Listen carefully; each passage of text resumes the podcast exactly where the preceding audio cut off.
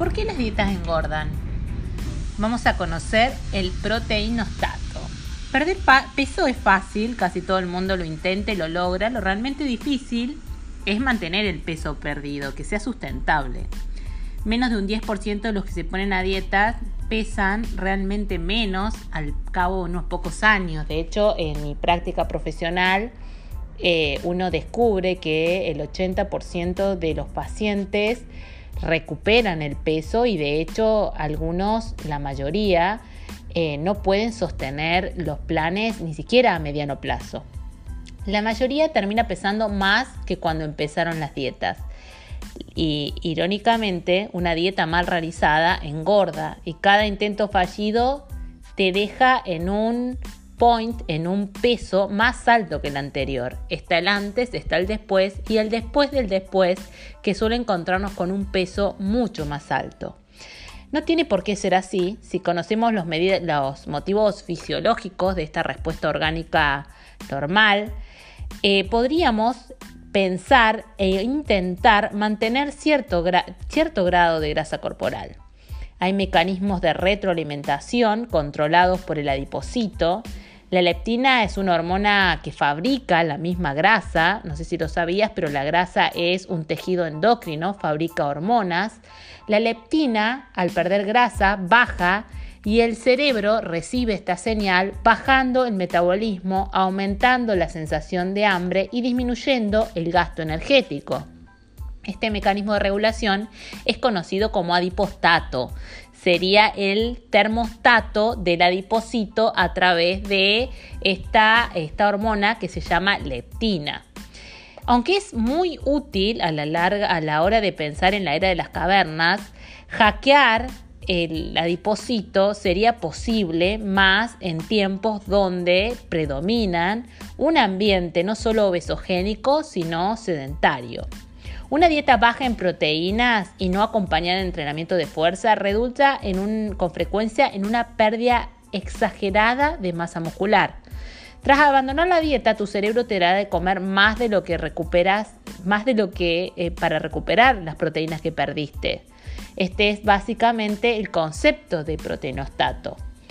Dado que ganar grasa es más rápido que ganar músculo, recuperar toda la proteína derivará en consecuencia y con mucha frecuencia en un nivel de grasa superior al inicial. El efecto rebote será proporcional a la pérdida de masa muscular, por eso la insistencia en hacer entrenamiento de la fuerza. Hay un punto, el punto de nivel base, que necesitamos, que es el punto donde se ha recuperado toda la grasa, pero el cerebro sigue señalizando, hambre, como verás, eh, no, hay, no es que haya una, una voluntad del alma en esto de mantenerse magros o delgados, sino que más que una voluntad del alma hay una estabilidad, una secreción o una homeostasis hormonal. Entonces, en respuesta, estos periodos de deprivación, no solamente de calorías, sino de proteínas, el cuerpo reacciona aumentando el apetito, disminuyendo la actividad y ganando más grasa que la que se tenía en un comienzo. Cuando más músculo pierdas durante el déficit calórico, más grasas vas a acumular después.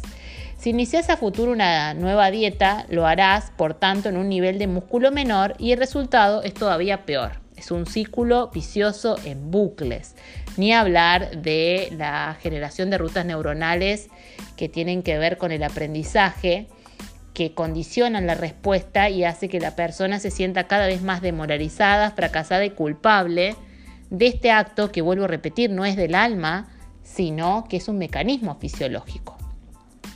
¿Cómo podemos usar el proteinostato a nuestro favor? Si logramos ganar masa muscular durante la dieta, el proteinostato contribuirá a controlar el apetito tras la restricción calórica, maximizando la probabilidad de mantener el peso perdido. Dos reglas básicas y sencillas para ganar masa muscular. Ingerir suficiente proteína, entre 1,5 y 2 gramos. Esto está revisado a la luz de las nuevas investigaciones en dietas basadas en plantas, pero podemos tomar el margen inferior que me parece bastante interesante, que es 1,5.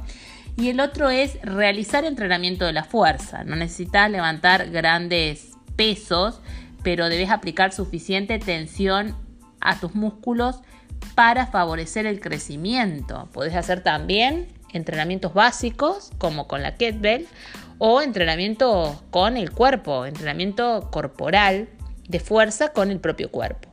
Muchos creen que es imposible ganar grasa y, eh, ganar músculo, perdón, y perder grasa a la vez, pero se equivocan. En principiante no solamente es posible, sino que es también muy probable. Hay estudios que si quieren me lo pueden pedir arroba mariceloyero en Instagram que demuestran esta condición. Consumir más proteínas potenciará el efecto especialmente en déficit calórico, ya que nos tornamos más sensibles a, digamos, los estímulos anabólicos. Sabemos que la masa muscular se comunica con el cerebro a través de las mioquinas y uno de sus muchos efectos podría ser precisamente regular el apetito.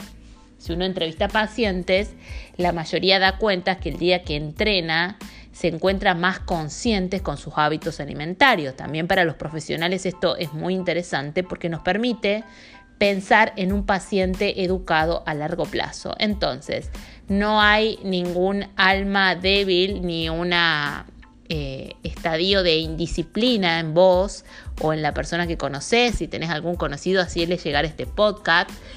Las dietas engordan, algunas dietas te producen efectos yo-yo, pero en un yo-yo superior.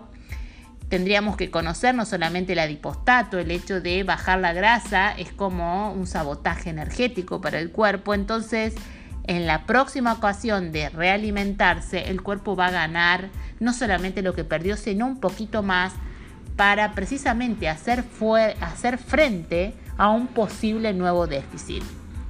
Consejos generales, entrenar la fuerza, monitorear y llegar a un acuerdo con tu nutricionista acerca del nivel de proteínas que tenés que tener. Juntate con otros, trata de monitorear tu peso y tu imagen, más si tuviste experiencias de este tipo, tenés miedo, ha sido muy común esto de haber sido gorditos y tener miedo a, o estar tan compenetrados con los logros que se tienen que tener miedo a perderlos. Bueno, el miedo el historial, la obsesión, todo se trabaja en una conversación. Por eso no hay peso y masa muscular que valga si no tiene un entramado simbólico que es a través del lenguaje. Para esto, estos podcasts. Te espero en arroba mariceloyero en Instagram y también en Facebook.